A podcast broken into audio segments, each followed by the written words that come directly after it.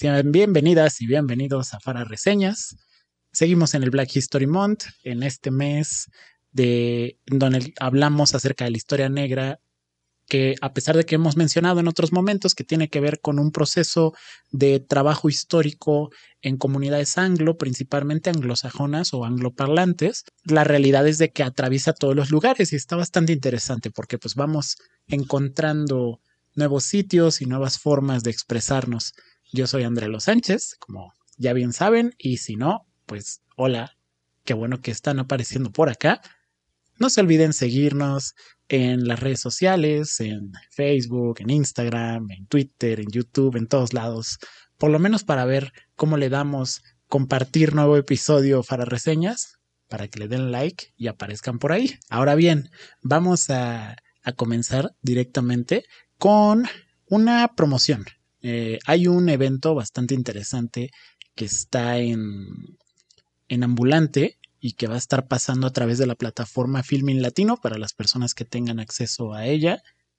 Y está muy bueno porque se llama Afrovisiones, ahorita les hablaré un poco más de ello. Lo jugoso de esto es de que para las personas que estén viéndolo en la semana que estoy sacando el video o escuchándolo en el momento que sale el podcast, van a poder ver el audiovisual que vamos a platicar ahorita. Bueno, de vez en cuando, como a veces toca, eh, y como les he mencionado en otros episodios, como que los perritos de la colonia se ponen de acuerdo para ladrar en el momento, porque yo creo que han de estar diciendo, querido André, tengo una opinión al respecto de lo que estás diciendo, creo que estoy en desacuerdo de esa postura, porque si nos vamos a las enseñanzas de... y otro perrito este, estar diciendo así como de, pero analicémoslo, si observamos el contexto de lo que realmente está sucediendo, podemos encontrar más capas de información detrás. ¿Coincidencia? No lo creo. Entonces, bueno, a lo que quería llegar es a lo siguiente. Tenemos, por un lado, para las personas que estén escuchando en vivo o, o cuando salió este video y este podcast que van a quedar a la posteridad, una película, un ciclo de películas y cortometrajes que va a estar pasando en ambulante de acceso gratuito para las personas que tengan acceso a Filmin Latino. Y por otro lado, vamos a tener, eh, vamos a tener acceso a, futuro para las personas que lo hayan visto, no lo hayan podido escuchar o ver en su momento. Les dejaré ligas para poder acceder a este cortometraje. Ahora bien, vamos a pasar a qué es lo que vamos a analizar y el día de hoy vamos a analizar o platicar o reseñar I Am Somebody. Así se llama este cortometraje que hemos encontrado y que podemos analizar de él. Para reseñas, comenzamos.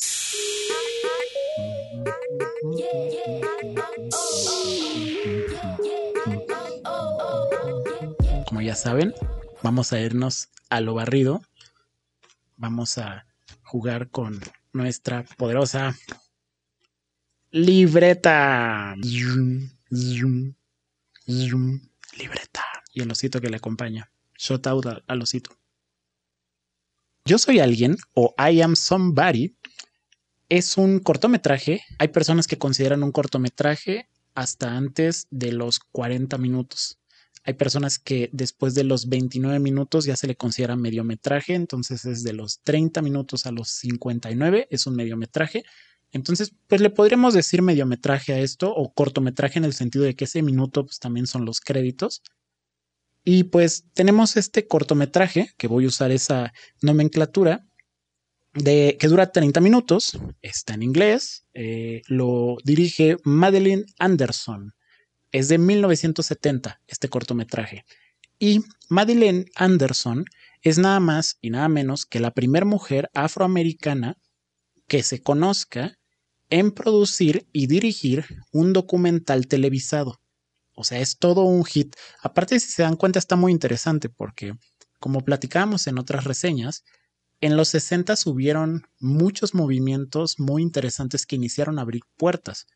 Y este fue uno de ellos. O sea, en el sentido de que toda la lucha de los derechos civiles fue llevando a ciertas ganancias, a ciertas libertades, y pues esta fue una de ellas. El documental cubre la huelga en Charleston de 400 personas, que eran 400 personas que se dedicaban al trabajo de enfermería, principalmente mujeres prácticamente, 400 mujeres enfermeras, que se fueron a huelga utilizando, pues pertenecían a un sindicato que se llamaba, mm, ahorita les voy a decir, pertenecían a un sindicato que se llamaba Local 1199. Sin embargo, resulta de que se van a huelga porque inician a exigir cosas muy básicas y que todo mundo debería tener, que eran salarios igualitarios o salarios equitativos a sus contrapartes que eran blancas, eh, mejores condiciones laborales, acceso a, a beneficios básicos del trabajo, no sé, pensión, seguro, algunas cositas, a pesar de ser trabajadoras de la salud. Entonces, básicamente dijeron, necesitamos mejores condiciones de trabajo.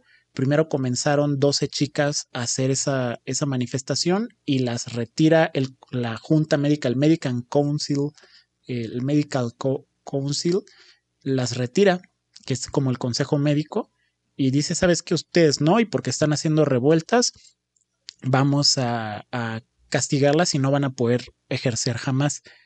Y estuvo muy interesante porque estas 400 personas estuvieron durante 100 días haciendo huelga, pero a cada rato las llevaban a la cárcel. Cada vez que marchaban, llegaba la policía y las metía al bote. Cada vez que marchaban, llegaba la Guardia Nacional. O sea, se dan cuenta que es que no puedo con lo del Capitolio se dan cuenta que para lo de el Capitolio, la Guardia Nacional, y tuvo que haber todo un relajo para que apareciera la Guardia Nacional. Y aquí tienes enfermeras peleando por sus derechos laborales y que están exigiéndolo sin afectar a nadie más, simplemente están marchando y lo único que están diciendo es por favor denos mismo sueldo y denos bien nuestro trabajo porque queremos seguirlo haciendo, ¿no? Porque también mencionaban algunas personas en las entrevistas de que pues a pesar de que es una enfermera, por ejemplo, y está atendiendo a una persona, no falta que se topa a un paciente, una paciente que son racistas y les comienzan a tratar mal. No les niegan el servicio, pero al mismo tiempo es así de, a ver, te estoy tratando, me encargo de cuidar la salud, me encargo de esto, me encargo del otro, y ahora resulta que ni siquiera me pagas igual, pues no está chido. Entonces, hacen su huelga y el gobierno agarra y dice, mm, la verdad es que no sé si les podamos dar derechos civiles, o sea, porque la verdad es de que hacer marchas no es la solución, porque eso no va a beneficiar en nada. ¿Les suena? En todo contexto, en todo lugar, o sea, esto ya trasciende el tema eh, racial, llamémosle, en todo contexto, en todo lugar, cuando la gente sale a exigir sus derechos, el gobierno siempre sale con esa frase y siempre acaba deteniendo a la gente de manera arbitraria y siempre hace unas barbaridades. Entonces, ¿qué sucede? Estas personas se unen eh, y comienzan a marchar y comienzan a hacer su huelga y comienzan a esto.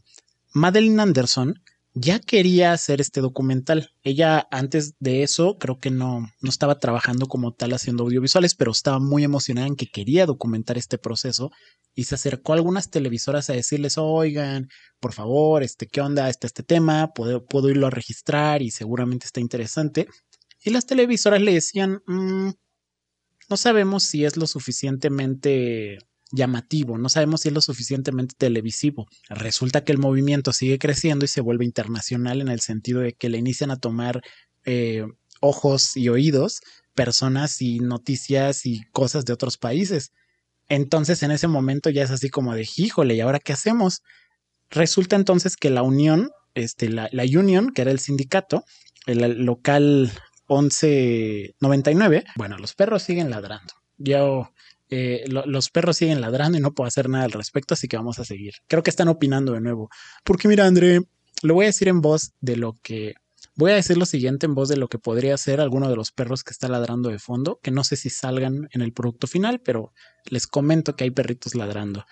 Y yo creo que lo dirían de esta forma. Em, ¿Sabes qué? Estaba pensando que si nos ponemos de una manera más exacta, eh, Moe Foner, que era el director ejecutivo del local 1199, que al mismo tiempo era el local 1199, era el sindicato de las personas que se dedicaban a la enfermería en ese momento, le dijo, se acercan a Madeline Anderson y le dicen, oye, te podemos fondear para que hagas un documental de esto porque creemos que la gente podría interesar ver nuestra pelea y ver nuestra batalla para obtener derechos. Y Madeline dijo, híjole, lo haría gratis para adentro, se lo dijo hacia sus adentros, pero pues si me van a pagar, adelante, porque pues al final del día es trabajo. Entonces, lo que hizo Madeline fue que se acercó y buscó material de archivo, eh, comenzó a juntar, como había mucho material, entrevistas, secuencias donde habían detenciones arbitrarias, habían eh, momentos en los periódicos y elementos así, entonces ella inició a documentar todo eso, se acercó a la gente, se acercó al movimiento y pues comenzó a trabajar en esta pieza que se volvió maravillosa y que tan maravillosa se volvió que en 2019, hace ya año y tanto, la librería del Congreso dijo, la librería del Congreso de Estados Unidos dijo, esta, este documental lo vamos a guardar para la preservación a la posteridad por su calidad y valores culturales, identitarios, temáticos y técnicos, ¿no? Y visuales. Entonces, o sea, sí fue un hito, sí fue un hito y Madeline Anderson a partir de ahí, pues se encumbró, pues hizo historia, fue parte de la historia. Ahora bien, voy a manejar como dos secuencias. Por un lado, les voy a contar detalles y por el otro lado no tanto, porque creo que es algo que se puede entender si no lo ven, pero que también no lo quiero quemar por si agarran y ven la programación o si ven el link. Les voy a dejar el link en, los, en la descripción para las personas que entren al YouTube de dónde buscar la, la programación de la película. Y de todas maneras, adelantándome un poquito, va a haber una entrevista con, con Madeline Anderson, que todavía está viva al menos al momento de, este eh, video, a la hora que estoy grabando este video, y la van a entrevistar la banda de ambulante para platicar. Entonces, esa sí va a quedar a la posteridad, pues les dejaré al menos el link de acceso de la página de ambulante y ya, pues cuando puedan, lo podrán revisar con toda calma del mundo. Y de todas maneras, les voy a dejar el link que encontré para poder ver tanto con acceso pagado como con acceso gratuito el documental, así no sea en las fechas de Afrovisiones. ¿Por qué? Porque estoy hablando de este documental en este momento. Aparte de ser aparte de que apareció en el momento que se estaba dando todos los movimientos de derechos civiles con mayor fuerza en Estados Unidos, eh, o, la lucha por los derechos civiles, porque hubo como un momento donde se aglomeraron como varios bloques y está muy interesante porque hasta en la película mencionan que si no fuera por los estudiantes, las estudiantes no hubieran logrado hacer el impacto que, que, hubiera sido necesario, porque son personas que les ayudaron a coordinar cosas, a hacer vínculos con la comunidad, eh, servían como brazo de apoyo, hasta para, decían por ahí en el documental de que pues si te metían a la cárcel era un honor porque estabas yendo por la pelea, ¿no? Y es muy interesante porque vas viendo en el documental básicamente lo siguiente, ves esta secuencia, gente marchando pacíficamente pidiendo que, que les den sus derechos, la policía llegando a decir, ah, los vamos a arrestar porque están rompiendo el, el orden, por favor, quítense de ahí. Y de ahí resulta que les arrestan y luego ves cómo vuelven a marchar, les vuelven a decir, les vuelven a arrestar, los vuelven a marchar, les vuelven a decir, los vuelven a arrestar. Y está muy interesante porque en el documental también puedes ver algunas personas muy interesantes, como el reverendo, el reverendo Abernathy, que luego tuvo un papel bastante preponderante en, en, las luchas de derechos civiles, luego aparece, un tiempo lo meten a la cárcel también, en el momento que lo meten a la cárcel aparece el reverendo Andrew Young, que muy interesante porque comienza a mencionar y apoyar y todo, pero más adelante, aparte que él era confidente cercano de Martin Luther King, al menos según Wikipedia, se volvió más adelante congresista del estado de Georgia, luego fue embajador de los Estados Unidos ante las Naciones Unidas y al final acabó siendo alcalde de Atlanta. O sea, así es este, y digo, digo, no ha fallecido, está vivo.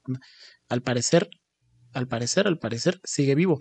Entonces, está bastante interesante porque se ve cómo se hacen estos enlaces de gente que está peleando por los derechos de ciertas poblaciones y luego comienzan a desarrollar y a buscar cargos políticos para poder ayudar a sus poblaciones. Y eso es muy, muy eh, destacable por todos los procesos que eso implica. Voy y vengo porque se me hace bastante interesante que lo primero que, que pasa que lo primero que pasa es de que este documental se llama I Am Somebody o Yo Soy Alguien gracias a un poema que, que mencionaba mucho el reverendo Jesse Jackson, que ha sido igual un férreo luchador por los derechos civiles, que, que todavía está vivo al momento de grabar este video y anda dando bastante batalla y ha ayudado mucho.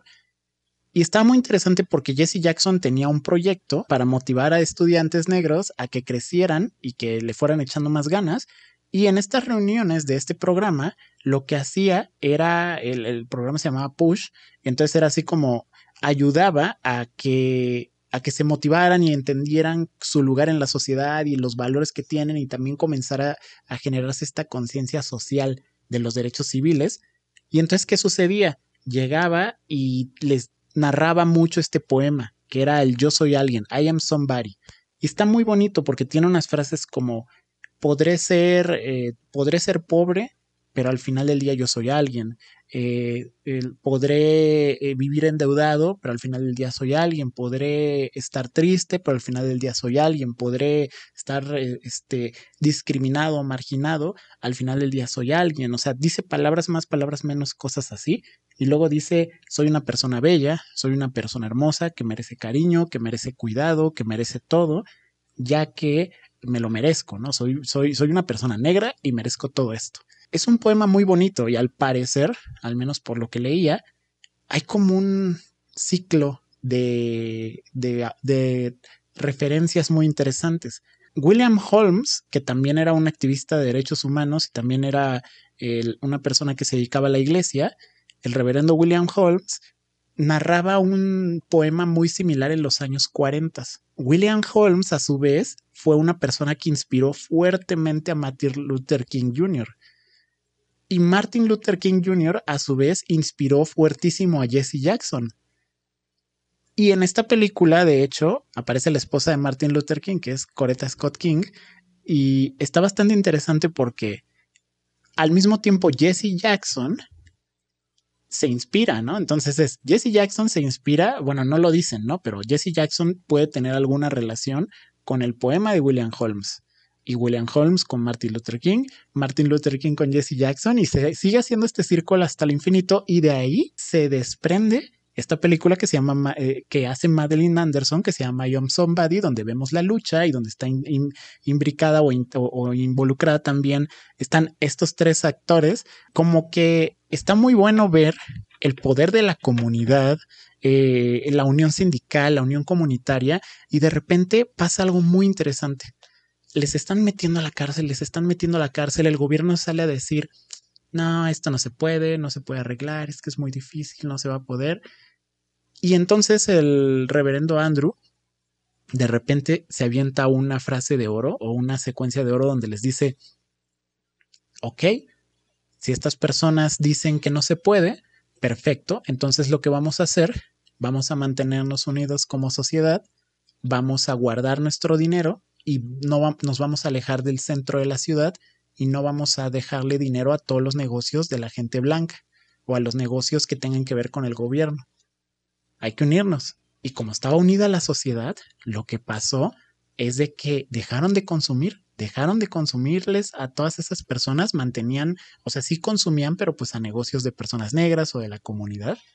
Y hubo una pérdida en ese tiempo de 15 millones de dólares por esos 100 días. En ese momento, de la nada, no sé por qué, llega el gobierno y dice, fíjate que sí te puedo dar derechos laborales básicos, así como los pedías. Así que ahí te van los derechos laborales, pero por favor, ya consúmeme, porque si no, me voy a la quiebra. Entonces, pues hizo efecto. El poder de la gente, el poder de la unión, y aparte esta parte de soy alguien, o sea, es así de, oye, pues nosotros estamos trabajando, ¿no? Todavía en una de las detenciones está muy interesante porque aparece la policía toda ñoña y toda chafa a decirles así de, oigan, este, no pueden estar marchando porque están prohibidas las marchas y está escrito en la ley. Y la banda estaban rezando, toda la gente que iba caminando. Y les dicen, nosotros no estamos marchando, estamos rezando. Ahorita esta es una caminata de puras amistades o de pura gente que estamos rezando para que hayan derechos. Y vamos a hincarnos a rezar y se hincan. Corte a la Guardia Nacional, así con las metralletas y todo, metiéndolos a la cárcel. Así, para las personas que están viendo la imagen en este momento, acá de fondo, tenemos justo al reverendo Bernard eh, al reverendo Abernathy, cuando lo levantan y lo meten al bote. ¿No? Entonces era así de, híjole, la banda, eh, todo el tiempo eso está pasando. Y estuvo muy bueno porque gracias a este movimiento se lograron dar todos estos derechos, a, restituyeron el trabajo de las dos enfermeras que, de las 12 enfermeras que habían dicho que no les iban a volver a dar trabajo en ningún lugar. Y en otras ciudades se inició a replicar un poquito esto y hubo gente que ganó derechos laborales. Desgraciadamente también pasa esto que tiene que ver mucho con el estilo de vida que a veces puede tener uno en la sociedad capitalista, que a la hora de la pelea de derechos principales, lo que pasa es que la gente va y logra ciertas cosas, pero aquí lo que se requería era como una continuidad constante con el mismo nivel de presión, aunque podían haber pasado después cosas como las que comentábamos en Judas and the Black Messiah, que si no la han visto, que la llevo promocionando en varias que la llevo promocionando en varios posts, eh, se las recomiendo, ahí les dejo la tarjetita para que le den link y si no pueden ver un par de programas atrás eh, o escuchar un par de programas atrás. Entonces, ¿qué sucede con todo esto? Resulta de que les se va diluyendo. O sea, hubo un lugar que desarrollaron con los fondos que tenían y esto que se llamaba el local 1199B, que era donde estaba toda la banda que estaba haciendo la huelga y ahí cocinaban y ahí se lavaban y ahí vivían algunas de las personas y se mantuvo un tiempo como centro recreativo o centro, una base, llamémosle, de operaciones para las personas que quisieran seguir moviendo esto y seguir buscando más derechos. Es decir, ok, ya atacamos esto, ahora qué más podemos hacer. Pero ¿por qué digo que son cosas que pasan de repente con la gente en estas, en, en la vida capitalista? Pues ya ganaste tu dinero, ya estás trabajando, entonces como que, pues tan solo con el hecho de que vas de tal a tal horario a trabajar, pues ya no vas a marchar, ya no vas a exigir derechos civiles, o sea, sí sigues como tu batalla, pero la sigues desde otros frentes, pero ya no hay quien entre a reforzar, ya no hay quien entre a reforzar esta parte de decir, no, ok, ahora vamos con la misma fuerza. O sea, lo ideal sería como, pues como en el fútbol, ¿no? Si alguien se cansa o como en cualquier deporte donde hayan relevos, si alguien se cansa, entra la siguiente persona y en lo que se recupera la anterior o entra alguien más y entra alguien más y entra alguien más. Entonces, desgraciadamente no se hizo y pues acabó cerrando este lugar. La Union 1199 sigue existiendo, es parte de los sindicatos, de los tantos sindicatos que hay por allá, pero pues al menos esa huelga en particular pasó a la historia más por las repercusiones que tuvo, tanto a nivel local como global. Y también está muy interesante porque Madeline Anderson luego hizo algunos programas, incluido, acabó dirigiendo algunos programas de Plaza Sésamo, bueno, de Sesame Street en Estados Unidos, y de nuevo se enlazan las cosas, porque a pesar de que ella no dirigió el, eh, como los episodios de los que me voy a referir, resulta que Jesse Jackson, a, Jesse Jackson lo invitan, el, el, que decía el poema este de I am somebody, que está muy bonito, lo invitan a Plaza Sésamo, algo que ya no se ve ahora, pero teníamos una Plaza Sésamo, o al menos tenían en Estados Unidos una Plaza Sésamo con un carácter social súper fuerte, porque además estaba leyendo que Plaza Sésamo cuando surgió, surgió para también ayudar a los sectores marginados de la población a que tuvieran elementos culturales o audiovisuales o de derechos a través de ese programa. Se me hace muy interesante porque pues ahorita ya es una cosa completamente distinta a lo que era en su momento. Y entonces en ese momento tienes a Jesse Jackson dando y recitando el poema de I Am ante una multitud de niños y niñas de diferentes regiones o diferentes fenotipos y, orígenes. Y está muy bonito. También les voy a dejar el link a ese video, que vale la pena mucho verlo, es muy cortito. Y pues para las personas que están viendo, pues ahorita, seguramente ahorita van a ver o vieron una fotografía de esa aparición. Pero pues como que acabaron dándose muchas cosas muy relevantes a raíz de todos estos elementos que se fueron conjuntando y entonces por eso es que pasó a la historia. Ahora bien, ¿qué sucede con Afrovisiones? Resulta que Afrovisiones es, eh, eh, es un proyecto que saca ambulante aquí en México y se pone a colaborar con Filmin Latino, que es la plataforma que maneja el IMCINE para ver audiovisuales de películas, documentales, series, eh, cortometrajes, y también se alía con el Museo Nacional de Historia y Cultura Afroamericana del Instituto Smithsoniano para poder traer, también tiene otras alianzas, pero al menos para esta película, para poder traer durante 48 horas gratis eh, este documental y que lo puedan ver. Entonces, este documental va a estar para poderse ver el 24 de febrero, que el 24 de febrero cae, 24 de febrero de 2021, cae un miércoles. Entonces, a las 7 pm del 24 de febrero ya se va a poder ver y, y a partir de ese día, dos 48 horas va a estar disponible para poderse ver. Si no, de todas maneras, yo lo encontré en Vimeo, está para on demand, o sea, pues pagas, creo que son 2 dólares 95 y puedes acceder a él. Si no, pues será de, de, que lo busquen en algunas bibliotecas o archivos. Y de todas maneras encontré otro link de Vimeo que está gratuito para verse, que es legal, pero que no trae subtítulos. Esa sería la única condicionante. Entonces, pues lo podrían ver, pero si alguna de las personas que está escuchando o viendo este podcast ahorita, este blog, no, no, no, este, no domina o no maneja muy bien el inglés, seguramente le van a entender a la historia visualmente porque también es de las historias que se cuenta desde la imagen pero pues pueden perder un par de diálogos, ¿no? Y pues ya, para eso se pueden acercar a quien les haga su reseña de confianza y sacar los datos que no le hayan entendido cuando lo vean solo en inglés. Entonces, pues bueno, nos despedimos. Por cierto, antes que se me olvide, Afrovisiones va a tener un programa muy interesante, pues de aquí hasta fin de mes. Entonces hay que estar pendientes a qué, qué cosas se pueden estar viendo. Y si no, de todas maneras, pueden ir viendo la lista de películas que Afrovisiones está trayendo y luego buscarlas y o verlas por cualquier otro lugar. También trajeron el documental de Agnes Barda, el de Vanguard of the Revolution, el de las Black Panthers, que es siempre muy mencionado.